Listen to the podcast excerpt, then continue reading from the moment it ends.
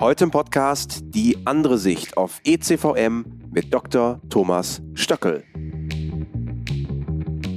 Und deswegen sage ich, es gibt auch andere Ursachen, weil wir bei ECVM in der äh, Forschung noch nicht so weit sind, dass das bewiesen ist, dass es eine Auswirkung hat für das Pferd, muss man das Ergebnis offen betrachten. Das ist meine Meinung.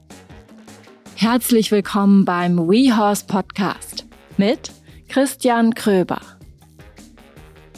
Ein Thema, das in den letzten Wochen große Wellen geschlagen hat, ist ECVM, eine genetisch bedingte und potenziell vererbbare Fehlbildung der Halswirbelsäule, die unter anderem dazu führen kann, dass Pferde Rittigkeitsprobleme entwickeln oder im schlimmsten Fall sogar stolpern und stürzen.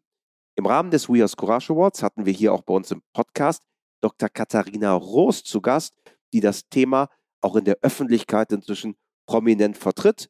Heute haben wir die andere Sichtweise darauf mit Dr. Thomas Stöckel. Er ist äh, Pferdeorthopäde mit Sitz in Luxemburg und vertritt einen anderen Blick darauf, auf ECVM und auf der Suche nach der Wahrheit gilt es ja immer, auch andere Sichtweisen zu hören und andere Standpunkte auch sich anzuschauen. Und äh, der Podcast ist am Ende hier ja auch ein Ort, um auf der Suche nach der Wahrheit genau das zu tun. Und so schauen wir auf seine Sichtweise, wie er dieses Thema sieht, was er ganz konkret auch Tierbesitzern rät, was er in der Praxis sieht, was bedeutet es fürs Reiten, was bedeutet es für die Zucht. Darum wird es jetzt gehen. Und ich würde sagen, wir steigen ein. Das Thema ECVM und der Blick aus der Praxis und in gewisser Weise auch die Gegenthese von Dr. Thomas Stöckel. Hallo Thomas. Hallo, grüß dich. Schön, dass du da bist. Äh, wir wollen heute die Gegenrede sozusagen bei uns im Podcast haben. Vor einigen Wochen war Dr. Katharina Roos bei uns, ähm, die im Rahmen des Courage Awards im Podcast war und es geht, es ging damals und es geht heute um ECVM, Equine Complex Vertebral Malformation. Eine Fehlbildung der unteren Halswirbelsäule beim Pferd und ein wirklich brennendes Thema. Da hast du dich gemeldet und hast gesagt, naja, es gibt noch eine andere Sichtweise auf das Ganze und deswegen sprechen wir heute. Genau. Wie ist die andere Sichtweise? Vielleicht einmal vorweg, bevor du reinstartest, auch ECVM aus deiner Sicht, erklär's einmal, was ist ähm, das Krankheitsbild? Ja, wir müssen erstmal so ein bisschen umreißen, was ECVM ist. Ich versuche es mal relativ einfach zu erklären. Es geht dabei eigentlich um Veränderungen der unteren Halswirbelsäule, bei der besonders der sechste und der siebte Halswirbel und die ersten beiden Rippen anders gewachsen sind, anders geformt sind, als wir das normalerweise erwarten würden beim normalen Pferd. So. Also ähm, es geht erstmal um eine, sagen wir mal, anatomische Veränderung. Da hängen natürlich noch ein paar andere Strukturen dran, da setzt ein Muskel an und so weiter. Ich will es gar nicht so ins Detail gehen. Und diese Veränderungen sind relativ auffällig, wenn man die in der Sektion sieht. Und man kann sich durchaus vorstellen, dass das für das Pferd auch eine andere Mechanik irgendwie darstellt. Aber es geht eigentlich erstmal darum, dass wir diese Veränderungen festgestellt haben. Und inwiefern das ein Krankheitsbild oder ein Problem für das Pferd ist, das ist eben jetzt das, das äh, aktuell diskutierte Thema. Und da laufen für mich viele gute Forschungen die äh, dem Ganzen am Grund gehen wollen, aber da sind wir noch nicht am Ende. Da sind wir noch mittendrin. Aber du siehst auch in deinem täglichen Geschäft, du bist äh, Tierarzt, Schwerpunkt Orthopä Orthopädie in Luxemburg und du siehst schon, das ist ein Thema, was auch Pferdebesitzer umtreibt. Auf jeden Fall. Also wir bekommen jetzt natürlich, seitdem das äh, auch in der, in der Öffentlichkeit mehr ist, äh, täglich oder wöchentlich Anfragen zu, diesem, äh, zu diesen Veränderungen, zu diesen Variationen der Halswirbelsäule. Wir bekommen Röntgenbilder geschickt, was wir davon halten. Wir äh, sollen Pferde darauf untersuchen und so weiter. Und deswegen ist es für uns immer aktueller. Und meine Kollegen, mit denen ich äh, häufiger in Kontakt bin, die sagen auch, oh ja, das, äh, das ist jetzt ähm, aktueller denn je. Und wir haben natürlich auch sehr viele Pferde oder relativ viele Pferde, aber schon seit, seit langem, die immer wieder mal mit Rittigkeitsproblemen vorgestellt werden. Ne? Und in diesem Zusammenhang ist es ja dann äh, aktuell. Und Katharina, die übrigens auf demselben Stuhl, stelle ich gerade fest, und im selben Raum hier bei uns im Büro saß äh, vor einigen Wochen, als wir den Podcast aufgenommen mhm. haben, Die These von Dr. Katharina Rosis und der Forschungsgruppe, die sich gerade mit ECVM beschäftigt, ist ja, aufgrund dieser Fehlbildung der Halswirbelsäule kommt es zu, wie du sagst, Rittigkeitsproblem. Im schwierigsten Fall stolpern Pferde und stürzen. Du sagst, naja, es gibt auch eine andere Sichtweise darauf. Wie ist deine Sichtweise darauf? Ja, ich will erstmal festhalten, also ähm, Katharina ist eine sehr ähm, kompetente Kollegin, die ich auch von früher schon kenne, aus, aus Gießener Zeiten. Also ja, das ist, soll, soll überhaupt keine Kritik in dem Sinne sein. Es geht mir nur darum, dass man das ganze Bild so ein bisschen beleuchtet. Und für mich ist es so, es gibt sehr viele Ursachen, warum Pferde Koordinationsstörungen haben können, warum sie stolpern können, besonders bei jungen Pferden, und warum sie auch stürzen können. Ja, und das ist natürlich ein ganz schwieriges Thema, weil das Risiko für den Reiter immer im, im Vordergrund steht. Aber ich habe in meiner äh, Laufbahn sehr viele Pferde mit diesem Problem gesehen und bisher haben wir nie ECVM als Ursache ähm, in Betracht gezogen, ja. Und wir hatten aber auch viele andere Ursachen. Wir haben diese Pferde auch behandelt und wir haben sehr viele Pferde, die danach auch wieder ganz normal gegangen sind, ja. Manche natürlich auch nicht, da blieb das ein Problem. Und deswegen sage ich, es gibt auch andere Ursachen. Und weil wir bei ECVM in der, in der ähm, Forschung noch nicht so weit sind, dass das bewiesen ist, dass es eine Auswirkung hat für das Pferd, muss man das Ergebnis offen betrachten. Das ist meine Meinung. Und äh, das hat ja auch ähm, große Folgen für die Pferde. Also diese, wenn, wenn man diese Diagnose stellt und wenn das wirklich so dramatisch ist, dann hätte das große Folgen für die Pferde, für die Zucht, für den Verkauf von Pferden und so weiter. Und das muss man alles beim aktuellen Stand der Forschung vorsichtig betrachten. Jetzt könnte man ja sagen, wie du gerade sagst, das hat tiefgehende Konsequenzen, diese Diagnose. Jetzt könnte man als Kritiker ja sagen, naja, vielleicht gibt es ja auch ein Interesse, ganz konkret dieses Thema ECVM gerade nicht so in den Mittelpunkt zu rücken. Wie siehst du das? Hm. Ja, natürlich ist das Thema so heikel, dass äh, Leute, die ihr Geld mit Pferden verdienen, die Pferde verkaufen wollen, die Pferde züchten und so weiter, da natürlich äh, ein größeres Problem hätten, falls es sich wirklich als äh, groß darstellt, weil, da muss man jetzt mal ein bisschen einsteigen in die wissenschaftliche Seite, also von Anfang an, als die ersten Pferde dort äh, daraufhin untersucht wurden, als das äh, entdeckt wurde und der Fokus ein bisschen mehr darauf gerichtet wurde, mit der Wissenschaft sind wir so weit, dass wir wissen, dass bei warmen Blütern, auch Vollblütern und auch bei anderen Rassen, da sind wir noch nicht ganz so weit, aber bei warmen und Vollblütern kann man sagen, dass wir je nach Studie zwischen 20 und ein paar 30 Prozent der Pferde weisen diese Veränderungen auf. Und zwar nicht nur bei Pferden, die jetzt wegen Problemen vorgestellt werden, sondern auch bei anderen. Pferden. Also 1 zu 3 sozusagen. Genau, 1 zu 3, also jedes dritte Pferd äh, zeigt diese Veränderung. Und da stellt sich natürlich die Frage, haben alle diese Pferde jetzt damit ein Problem? Ja? Kann das sein? Und da bin ich etwas skeptisch, weil äh, wenn wir die ersten äh, Studien oder die ersten äh, Berichte sehen, die äh, etwa vor 20 Jahren entstanden sind, da, da, wurden diese Zahlen schon festgestellt. Geht man davon aus, dass, wenn man davon ausgeht, dass sich das irgendwie langsam entwickelt hat, dann sind sicherlich vor 30, 40 Jahren schon 20 äh, Prozent der Pferde irgendwie betroffen gewesen. Und wir arbeiten ja schon immer mit unseren Pferden und wenn man die Zucht seitdem betrachtet, dann sind die Pferde immer besser geworden, ließen sich eigentlich immer besser reiten. Also das, wenn ich mir überlege, als ich angefangen habe zu reiten, wie der Reitkomfort war und äh, wie also das vor heute zehn Jahren. Ja, schön wäre es, ja.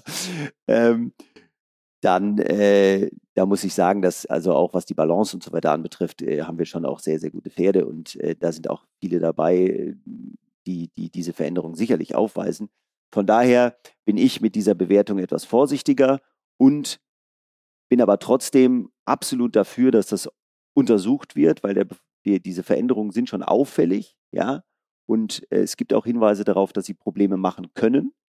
Nur wie oft, in welcher Stärke, ob die Pferde das kompensieren können und so weiter, das ist noch nicht bewiesen, deswegen müssen wir das äh, abwarten. Aber wie kommt man da näher dran? Also, das ist ja legitim zu sagen, und das ist ja auch hier, der Podcast ist dafür auch immer die Plattform, sagen, ja, die andere Sichtweise ist jetzt das, was du gerade sagst. Aber wie kommt man jetzt dem Thema näher? Weil das ist ja etwas, was auch viele Pferdebesitzer umtreibt. Ja, also dafür muss man mal so ein bisschen Wissenschaft verstehen, ne? also Studien, äh, besonders im Hinblick auf klinische Symptome und im Hinblick auf äh, ja, pathologische Veränderungen. Ich, ich will mal ganz kurz versuchen, das zu umreißen. Normalerweise macht man das so, wenn wir jetzt einen Menschen hätten, dann würde man dem so einen Fragebogen geben mit äh, 20, 30 Fragen. Wo tut's denn weh quasi? Standard, wo tut's denn weh? Was Ja. kannst du denn machen? Wann merkst du denn was? Und so weiter. So, Kann man beim Pferd ja leider nicht machen. genau. Dann würde man das bei dem Menschen geben, der würde das ausfüllen. Am besten ohne, dass er weiß, was er hat. Ne? Der würde einfach mal beschreiben, wie es ihm geht. Und dann würdest du die Halswirbelsäule von dem Mensch äh, ins CT schieben und würdest gucken, wie sieht denn seine Halswirbelsäule aus. Und dann würdest du gucken, sind bestimmte Veränderungen der Halswirbelsäule, gibt es da einen statistischen Zusammenhang? Da braucht man immer eine große Fallzahl, sagen wir mal 500 plus, ja, oder 250 plus, äh, damit man statistisch eine Sicherheit bekommt. Je mehr, desto besser. Und dann kann man sagen, okay, Menschen, die, die da und da eine Veränderung haben, denen tut häufig der Hals weh. So, als Beispiel. So, und ähm, beim Pferd ist das natürlich viel komplexer. Das heißt, die meisten Pferde, die mit Rittigkeitsproblemen kommen, sind ja, da besch beschreibt der Reiter, der Ausbilder, der wie auch immer, beschreibt uns, ah, das Pferd geht zum Beispiel schlecht rechts rum oder das Pferd stolpert häufig. Dann ist es gar nicht so einfach als Tierarzt das nachzuvollziehen. Da gibt es manchmal Videos von einzelnen Sequenzen. Wenn die Pferde einem vorgestellt werden, sind sie manchmal ganz normal. Ja, also da muss man sich schon mal so ein bisschen drauf verlassen. Ich persönlich mache das auch immer. Das ist sehr wichtig, dass man den Reitern da genau zuhört. Und dann untersucht man das Pferd und dann macht man eben diese Röntgenaufnahmen oder CT oder was auch immer. Und dann versucht man das zu korrelieren. Und da merkt man schon, in der Symptomatik gibt es schon ein Problem, ja, weil die nicht so genau greifbar ist. Ja, Weil jedes Pferd am Ende ein bisschen eine andere Symptomatik hat. und weil es natürlich auch noch sehr viele andere Ursachen geben kann für Rittigkeitsprobleme. Jeder, der Pferde ausbildet, der mit Reitern arbeitet, der mit äh, Profis, Amateuren, wie auch immer arbeitet, weiß, dass es in, in, bei Pferden Probleme in der, in der Rittigkeit gibt, die gar keine medizinischen Ursachen haben oder andere medizinische Ursachen haben, sei es im Rücken, sei es eine Lahmheit, sei es was auch immer. Und deswegen ist die Korrelation schwierig herzustellen. Und wenn man dann einen Befund hat, der so häufig ist, also 25 bis 30 Prozent, dann ist natürlich die Trefferquote relativ hoch. Also wenn jetzt jemand zu einer Untersuchung kommt und das Pferd lässt sich schlecht im Hals biegen oder das Pferd ist unausbalanciert und ich röntge das Pferd, dann habe ich mal eine statistische Wahrscheinlichkeit, dass ich das, dass das Pferd eine Veränderung in dieser Form zeigt äh, von eben diesen 25 Prozent, 1 zu 4. Ja. Und deswegen ist diese Korrelation schwierig herzustellen und deswegen ist auch der Beweis sehr, sehr schwierig zu führen. So. Und mal kurz, wo sind wir aktuell? Aktuell sind wir da, dass wir einige Studien haben, die eine klinische, also eine Bedeutung für das Pferd nahelegen, aber noch nicht bewiesen haben. Das ist jetzt mal meine Sicht nach Studienrecherche. Ich, ich, will da, ich bin da jetzt auch kein, keine Riesenexperte für, aber das ist, ähm, ist mal so das, was ich rausfinden konnte. Und die anderen Studien sagen, es hat keine klinische Relevanz. Ja, also da haben wir schon Studien, die 300, 350 Pferde beinhalten, wo Pferde auch mit untersucht werden, die keine Probleme haben. Das ist nämlich immer sehr wichtig. Ich muss auch eine Kontrollgruppe machen. Das heißt, Pferde, die ganz normal geritten werden, die völlig unauffällig sind, zumindest mal von außen oder für den Besitzer. Und wenn diese Pferde dann auch in der gleichen Anzahl den Befund aufweisen, dann ist es eher nahezulegen, dass es keine klinische Relevanz gibt. Also ist die Übersetzung quasi, okay, ich kann das Symptom, zum Beispiel mein Pferd stolpert häufiger, das kann ich nicht eins zu eins mit der Ursache ECVM verknüpfen. Diesen Connect kann ich quasi nicht machen, aus deiner Sicht.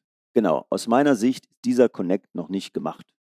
Zumindest in der Generalität, dass man sagt, okay, das ist wirklich das überbordende Problem und das ist für den, für den Großteil der Fälle verantwortlich. Genau, ich will nochmal sagen, für mich sind diese Veränderungen, als ich mir die angeschaut habe, als ich mich damit beschäftigt habe, die Sektion gesehen habe, die sind schon relativ auffällig. Man kann sich vorstellen, dass einige Pferde damit Probleme haben. Die sind ja auch unterschiedlich in der Ausprägung. Ne? Wenn die ersten Rippen zum Beispiel betroffen sind, da laufen die ganzen Nerven durch. Wenn das irgendwie verengt ist, dann kann man sich schon vorstellen, dass das Probleme macht. Ich will nochmal sagen, dass das generell sehe ich das schon, dass man das wirklich betrachten muss, aber wir sind einfach noch nicht so weit. Und solange wir noch nicht so weit sind, müssen wir als, als Fachleute uns auch genauso ausdrücken und das genauso darstellen, damit eben auch die, die Leute, die sich darauf verlassen, auf die Meinung und so weiter, äh, dass die da einen Anhaltspunkt haben, wie gehen wir damit um mit unserem Pferd. Ne? Was rätst du denn jetzt Pferdebesitzern? Also du sagst ja selber, bei, bei dir ist inzwischen dieses Thema deutlich relevanter geworden in den letzten Wochen und Monaten. Also mehr Menschen, wenn sie eine, eine äh, Symptomatik sehen, sprechen dich an auf ECVM. Was rätst du Pferdebesitzern? Also ich rate Pferdebesitzern erstmal zur Besonnenheit damit. Ja, und zu einer guten Beurteilung, normalen Beurteilung ihres Pferdes, mal unabhängig von ECVM. Sich das Pferd mal angucken, vom Tierarzt angucken lassen, wo man wirklich sagen, okay, wo sind denn die Probleme? Gibt es vielleicht andere Ursachen? Äh, und, und so die Pferde normal zu beurteilen. Ja? Dann kann man natürlich trotzdem diese, diese Diagnostik machen und muss dann aber genau beurteilen, ist das nur diese Veränderung, wie stark sind die Veränderungen äh, der, der Wirbel, gibt es da noch andere Probleme, weil häufig sehen wir in der Halswirbelsäule noch Arthrosen zum Beispiel oder irgendwelche Verengungen und sowas. Was hat das für eine Bedeutung? Und daraus macht man dann ein vernünftiges Bild und versucht dann mit dem Pferd relativ normal umzugehen, so gut das eben klinisch geht. Ne? Also wenn er natürlich wirklich ein Risiko hat zu fallen oder sowas, dann muss man super vorsichtig sein. Ne? Aber das gilt auch ohne ECVM.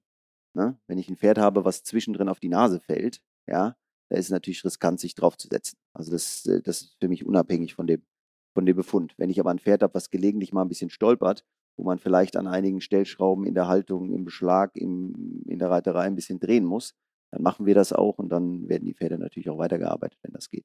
Was auch noch spannend ist, Thomas, du, und da haben wir im Vorgespräch drüber gesprochen, sagst, wir haben aber auch ein Trainings- bzw. Haltungsproblem, was zu dieser Symptomatik, zum Beispiel das Stolpern, führen kann. Was ist das? Ja, genau. Also für mich ist es so, ich, ich beobachte dieses Symptom durchaus häufiger oder ein bisschen häufiger in, in den letzten Jahren. Ich sehe aber auch Folgendes. Also erstmal zum Thema Haltung. Die Pferde werden zum Teil besser gehalten und es wird auch immer besser. Die Pferde kommen raus und so weiter. Aber besonders bei Dressurpferden sehen wir häufig eine beschützte Haltung. Ja, das heißt, die kommen dann dreijährig rein, dann fängt man die an zu reiten. Dann äh, ist in den Hallen und auf den Reitplätzen mittlerweile immer der gleiche Boden. Es ist ziemlich immer der gleiche Boden. Der wird Eigentlich immer schön, europaweit, ne? Europaweit, der ist immer schön glatt gefahren, der wird jeden Morgen äh, so abgezogen. Wenn wir überlegen, vor, vor 20, 30 Jahren, wenn man da auf den Reitplatz gegangen ist und es war mal ein bisschen trocken oder es war mal ein bisschen nass oder es war mal ein bisschen, äh, oder war es auf einem anderen Platz, da war das auch mal ein Acker. Ne? Und da sind wir trotzdem. Das war normal. Die Pferde kamen trotzdem irgendwie gut damit klar. Ich hatte auch nicht das Gefühl, dass sie irgendwie häufiger Probleme hatten. Und heute ist das nicht mehr so. Und das ist also im Training sehr ebene Böden und viele haben auch noch sehr ebene Paddocks. Ja, die sind alle schön befestigt, Sand drauf. Kann eigentlich gar nichts passieren. So, kann überhaupt nichts passieren. Dann stehen sie auch zum Teil alleine. Das wird aber wird zwar auch besser, aber so auch junge Pferde, die dann schon alleine gehalten werden. Und dann ist der Input für Koordination ist für mich zu gering für diese Pferde. Und besonders solange sie noch im, im Wachstum sind, also in der Entwicklung sind, da entwickeln sich die, die Nerven so schnell und die Koordination im Hirn so schnell. Wenn ich da keinen Input gebe, dann wird das schlecht. Ja? Und da nur mal kurz als Beispiel, ich habe zwei, zwei kleine Jungs, ähm, vier und sechs, und du hast ja auch äh, mittlerweile auch Nachwuchs, einen kleinen, ja. ja. Und wenn man diese, diese Kinder betrachtet, wenn die laufen lernen oder nach und nach besser werden im Laufen, wenn ich die jetzt in der Stadt auf einem Asphalt, die laufen immer nur auf der Straße, keine Hügel, kein gar nichts. Oder viele sitzen ja, wenn sie ein bisschen älter werden, nur noch vom, vom Handy oder vom, vom Fernsehen. Wenn die mal auf einen ebenen Untergrund kommen, die brechen sich die Beine. Ne? Also die tun sich alles Mögliche. Und wenn man aber Kinder hat, die wirklich jeden Tag auf so Untergründen unterwegs sind, denen passiert fast gar nichts. Und das ist diese Koordination, die sie selber lernen, in der Haltung und im Training. Das halte ich für unheimlich wichtig. Also am Ende die die Variation des Trainings ist auch ein Faktor, den man betrachten muss. Absolut. Jetzt haben wir über das Thema Reiten und den Impact von, von ECVM ja, im täglichen auf individuelle Pferde äh, geschaut und was bedeutet das für mich als, als äh, Pferdebesitzer. Aber ein großes Thema ist ja auch noch, das äh, war ja auch in dem Podcast mit äh, Katharina Roos ein Thema, Was bedeutet das eigentlich für die Zucht, was ja durchaus fast noch ein größeres Thema ist? Wir reden über das Thema Haltbarkeit, wir reden über das Thema ähm, Körperbau, die daraus erwachsenen Probleme, die wir eben beschrieben haben. Wie siehst du denn den Impact von ECVM auf die Zucht?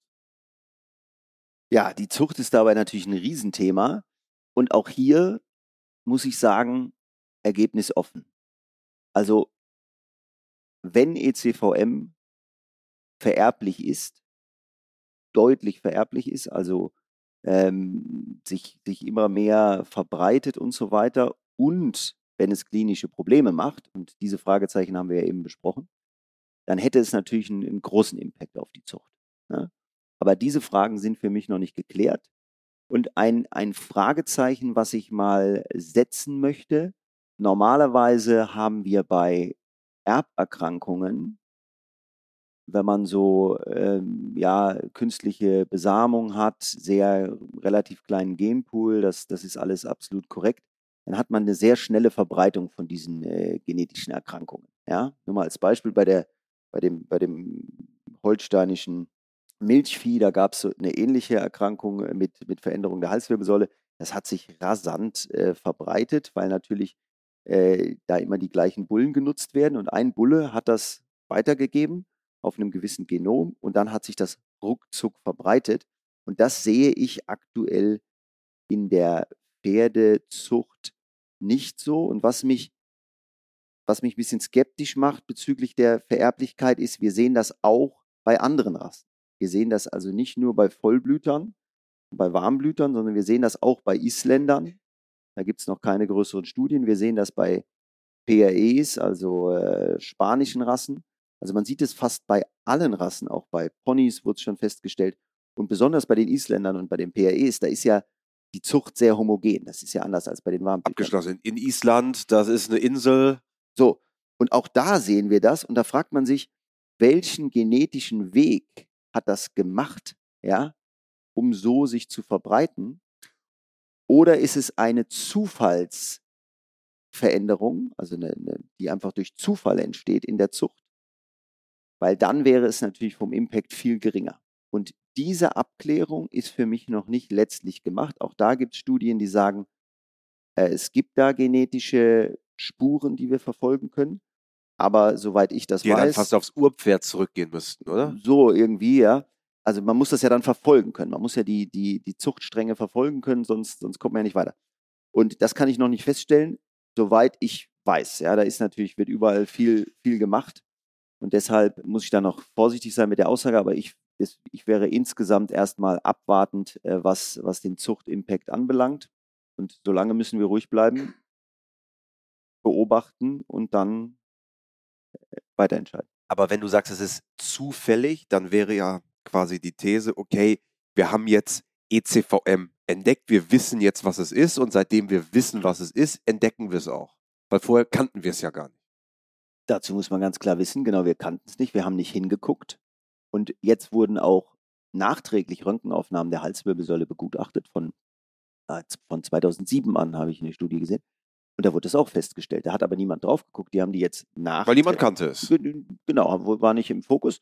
Und die haben die jetzt nachträglich wieder rausgeholt, haben das durchbewertet und haben festgestellt, unsere 20 bis 30 Prozent etwa waren verändert.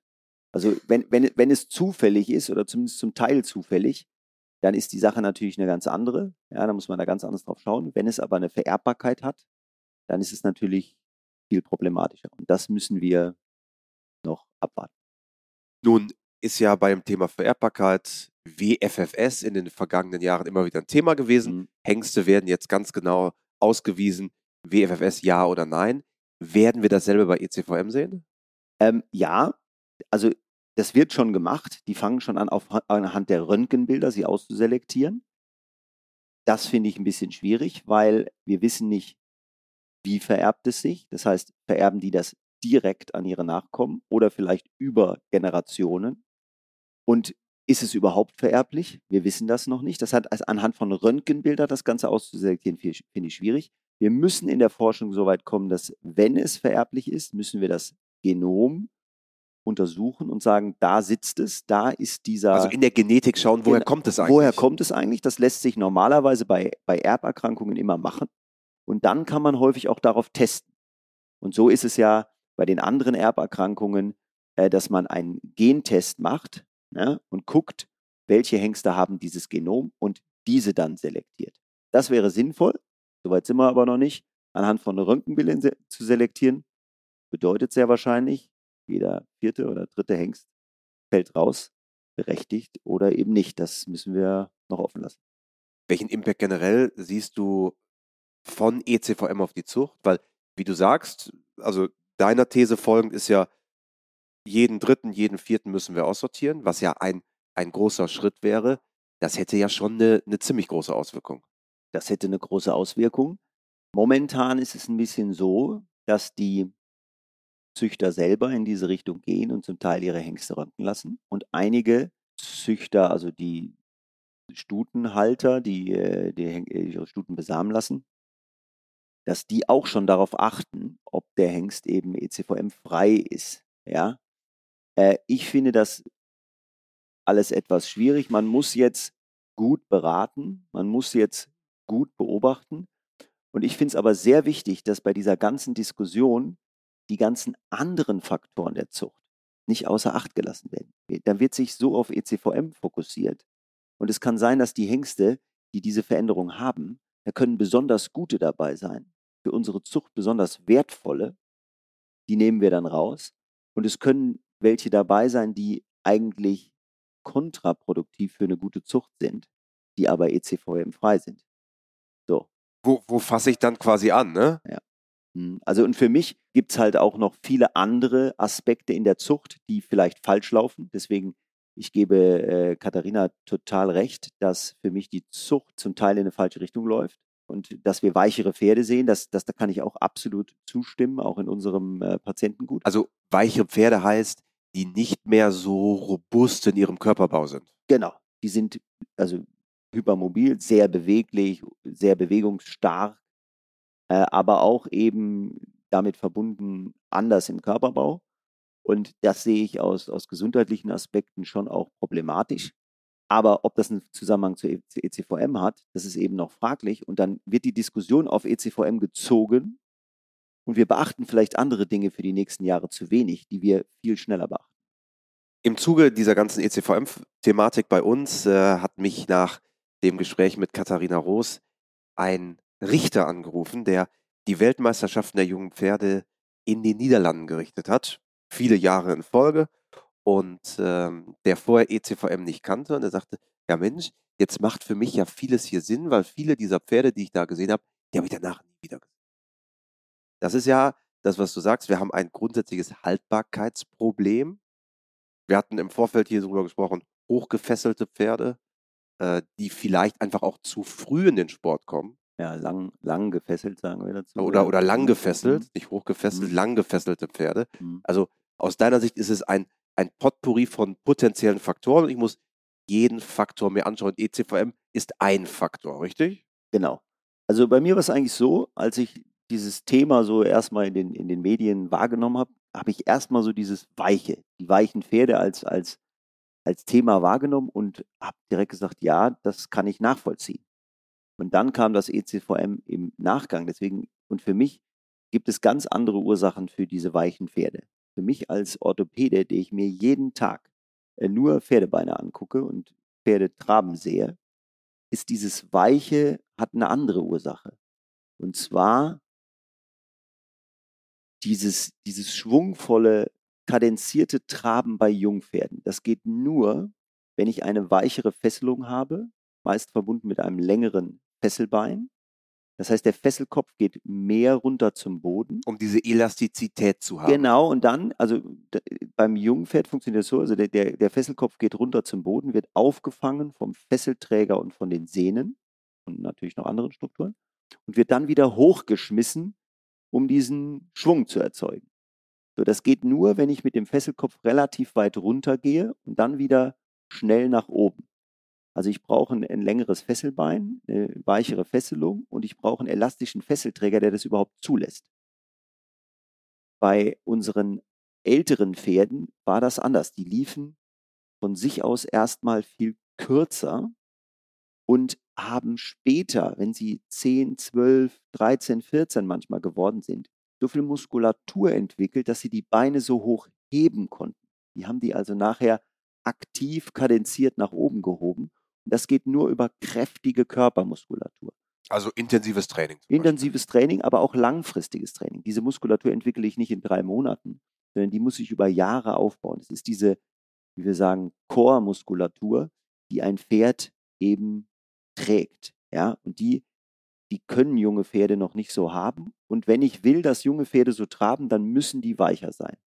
Und da wir junge Pferde oder eigentlich nur oder sehr viel eben junge Pferde selektieren, junge Hengste, Fohlen und junge Stuten, wird der Fokus mehr auf dieses stark kadenzierte, diese großrahmigen Bewegungen gelegt, die wir eigentlich gerne nachher im Grand Prix sehen wollen.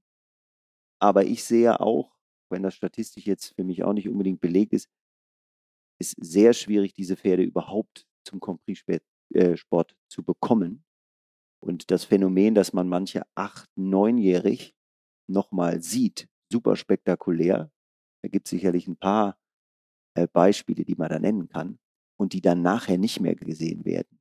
Das äh, kann ich durchaus äh, nachvollziehen, ja. Also aus, und das rein anekdotisch, ne, so aus meiner Erinnerung, früher war es ja so in dem gehobenen Dressursport, also auf Olympialevel, da sind die Pferde, wie du sagst, 12, 13, 14, was ganz normales Alter. Heute siehst du ja auch schon Zehnjährigen da. Oh, neunjährig. Neunjährig. Neunjährig, ja. Ja, das hat länger gedauert, die Gangqualität so hinzubekommen, dass ich überhaupt das machen konnte. Und wenn wir heute mal auf Hengstschauen sehen, da sind wirklich Hengste dabei, die können einfach so passagieren. Die nehmen die auf, sitzen, das, das, die musst du noch nicht mal. Was sonst ja nur über Training geht. Ja, die musst du gar nicht zwingen. Äh, die machen das auch gerne, hat, oder was heißt gerne, weiß ich nicht, aber leicht, sagen wir mal, einfach. Ähm, und das geht natürlich nur, wenn ich äh, eine entsprechende äh, Konstruktion unter mir habe. Und diese Konstruktion ist auf jeden Fall empfindlicher, das würde ich schon sagen. Und ich würde sagen, diese Konstruktion ist auch, braucht mehr Zeit. Also eigentlich braucht die Konstruktion mehr Zeit, die Pferde brauchen mehr Zeit. Aber natürlich durch die Jungpferdeselektion, Jungpferdeprüfungen, diese ganzen Sachen, ist diese Zeit nicht immer vorhanden. Um jetzt einmal einen Strich drunter zu machen unter das Thema.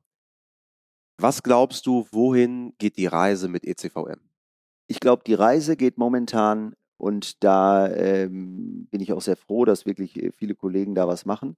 Äh, die Reise geht erstmal dahin, dass wir eine gute Wissenschaft dazu brauchen. Fundierte Erkenntnisse zur Genetik von dieser Veränderung, äh, zu der klinischen Bedeutung von der Veränderung. Und wenn wir dort eine gute Basis haben, dann kann man die nächsten Schritte machen. Es kann aber sein, dass das eben nicht bewiesen wird, dann ist es gut. Oder es kann sein, dass es bewiesen wird, dann muss man sich darum kümmern oder intensiver darum kümmern. Und bis dahin müssen wir das Ganze beobachten, kritisch beobachten, aber wir dürfen nicht überreagieren. So, das ist mal zu ECVM. Und das Thema Zucht würde ich ein bisschen unabhängig davon betrachten, weil ich ECVM nicht als die Ursache sehe oder zumindest nicht als die einzige Ursache. Das Thema Zucht muss man unabhängig davon betrachten und für mich muss in die Zucht bei allen Bewertungen von, von Jungpferden, von Zuchtpferden, muss eine Haltbarkeitsperspektive damit rein. Wenn einer spektakulärst traben kann, aber erkennbar ist, dass die Fesselköpfe eigentlich auf dem Boden sind bei einem dreijährigen Hengst, dann kann das nicht der sein, der ganz vorne steht. Dann muss es da Auswahlkriterien geben, um zu verhindern, dass wir immer mehr solche weiche Pferde bekommen. Wenn ich Pferdebesitzer bin und das Gefühl habe, okay, mein Pferd stolpert häufiger als, als äh, üblich, habe das Gefühl, vielleicht auch gravierendere Symptome, was sollte ich tun? Dann sollte ich zu meinem Tierarzt gehen, der sich damit auskennt, sollte das Pferd gründlich untersuchen lassen. Man sollte alle Faktoren, die da in Frage kommen, in Betracht ziehen. Haltung, Training, medizinische Ursachen und sollte dem Pferd dann, so gut es geht, helfen. Lieber Thomas, vielen Dank. Die äh, andere Sichtweise auf ECVM, ich glaube, für alle Pferdebesitzer extrem hilfreich, denn äh, wie du sagst, es ist ein Thema, was aktuell viele beschäftigt. Und äh, vielen Dank, dass du hier warst und äh, bei uns im Podcast warst. Ich danke dir, vielen Dank. Dieser Podcast wurde produziert von Franziska Bombal. Mein Name ist Christian Kröber. Wenn ihr mögt, lasst eine positive Bewertung da, zum Beispiel auf Spotify oder auch auf Trustpilot. Dort sammeln wir alle unsere Bewertungen. Dort freuen wir uns natürlich auch, wenn ihr Positives oder auch Negatives da lasst und uns helft, uns zu verbessern. Ansonsten bis bald beim Weas Podcast.